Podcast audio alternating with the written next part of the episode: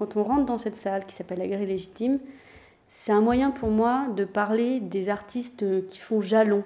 Robert Filiou, c'est un artiste qui marque euh, l'art contemporain occidental depuis les années 60. C'est pour ça qu'au MAMCO, on, lui consacre une salle, enfin, quelque part, qu'on fait allusion à lui dans une salle avec la Galerie Légitime, qui donc, euh, pour, euh, bah, du coup, peut-être pour juste dire en un mot, c'était la, la casquette de Robert Filiou quand il se promenait dans les rues de Paris.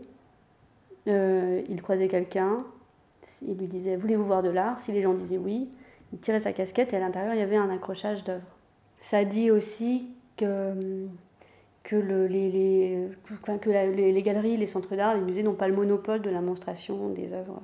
Et qu'une œuvre peut être, peut être petite, peut, peut être pauvre, en fait avec des matériaux pauvres, enfin ça dit beaucoup de choses en fait. On considère ici au musée qu'il euh, y a des pratiques qui se mettent... Euh, euh, que les artistes mettent en œuvre à ce moment-là, qui tranchent par rapport à ce qui s'est fait euh, jusqu'alors et qu'on aborde de, nouvelles, de nouveaux territoires avec les artistes euh, depuis les, années 60. Il a fallu choisir des, des, artistes pour, pour essayer d'évoquer cette pluralité. Et Filou, c'est un artiste qui commence justement à, à travailler en 61 ça date de sa rencontre avec euh, Speury. C'est Speury qui finalement lui, lui fait prendre conscience que ce qu'il fait c'est de l'art. Et donc euh, il va être intégré dans, dans, un réseau artistique alors que jusqu'à présent il fait des, des, choses un peu dans, dans son coin.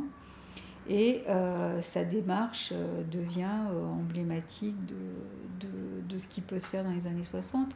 En plus, il y a cette mouvance Fluxus qui, qui va relever à la fois de, du théâtre, de la performance, de la musique, euh, de, de la poésie et d'éléments euh, plastiques. Et il est tout à fait euh, dans cette, dans cette idée-là. Et quand Philou et Brecht euh, organise en 65 la CELI qui sourit à Villefranche-sur-Mer. Ils imaginent une école euh, particulière à Villefranche. Ils veulent proposer au maire de faire une école sans enseignants, euh, justement basée sur les questions d'apprentissage par le jeu, des choses comme ça. Donc c'est c'est tout un, champ des, des, choses qui sont remises, de l'ordre des choses qui sont remises en jeu. Euh, quand il s'intéresse à Fourier, quand il s'intéresse à, ses pensées euh, de, la nouvelle gauche, euh, il y, a toute une, façon de, concevoir le monde et puis l'art qui, change et qui devient différente.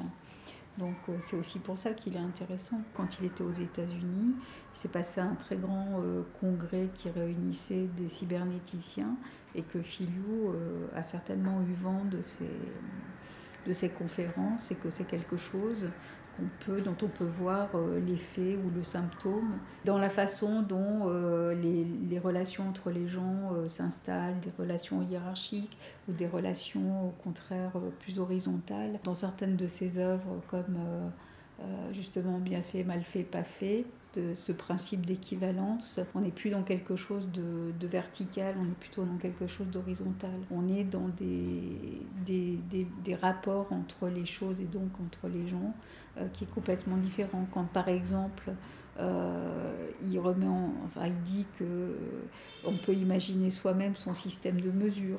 Par exemple, vous, vous pouvez mesurer, je je sais pas, 30 tomates, 20 cigarettes, enfin je dis n'importe quoi, mais il, dit qu'on n'est pas obligé de, de, de, se concentrer sur, sur un mode opératoire existant. On peut imaginer des choses.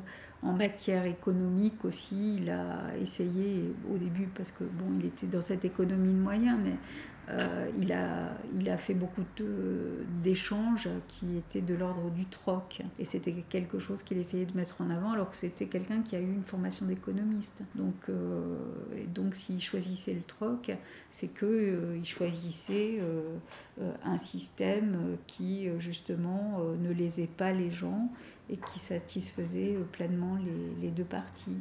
Quand il a fait sa première exposition euh, au Danemark euh, avec Adi Köpke, tout ce qui était dans l'exposition soit a été détruit, soit a été échangé.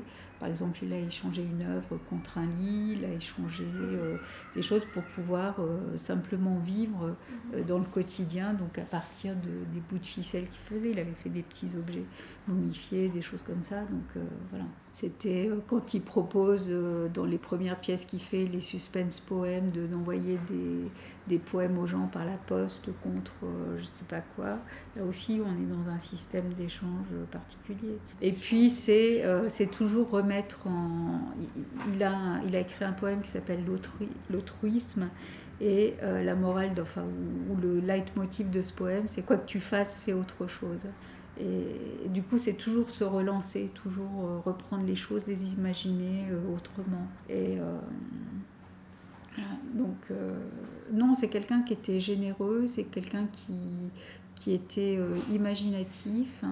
Et c'est quelqu'un qui a eu une vie nomade, donc qui, qui, a toujours posé ses valises à différents endroits.